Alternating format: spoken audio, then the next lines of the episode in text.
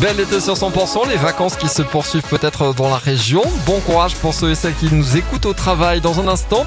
The Weekend ou encore Grégory Le Marchal sur 100%, il est 11h.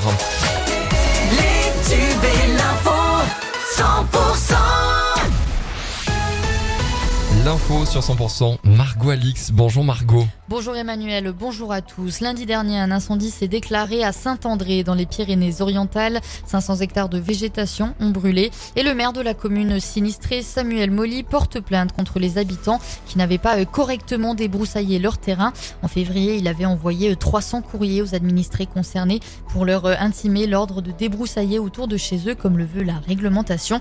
Le débroussaillage permet de limiter le risque de propagation des incendies.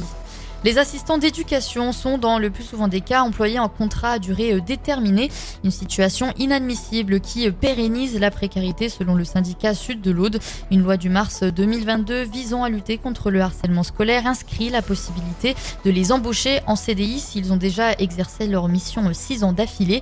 Mais les chefs d'établissement du rectorat de Montpellier se montrent peu avisés à embaucher du personnel de manière pérenne. À Limoux, dans l'Aude, le capitaine Gabriel Conti a dernièrement pris la suite du commandant Thomas Jardin à la tête des gendarmes du Limouxin et de la Haute-Vallée. Si sa montée en grade en tant que commandant doit encore attendre un peu, ce nouveau poste constitue pour ce Toulousain l'aboutissement d'un objectif de longue date. Et la Feria 2023 a pris fin mardi soir et c'est une édition réussie hein, pour la ville de Béziers. Au total, entre 50 000 et 60 000 personnes sont venues aux arènes sur l'ensemble des spectacles et plus d'un million de visiteurs ont été réunis sur les cinq jours de festivités. Et dans le reste de l'actualité, les habitants de Yellowknife ont reçu hier soir l'ordre d'évacuer évacuer d'ici euh, le week-end la principale ville hein, du Grand Nord canadien en raison de l'avancée rapide des feux de forêt.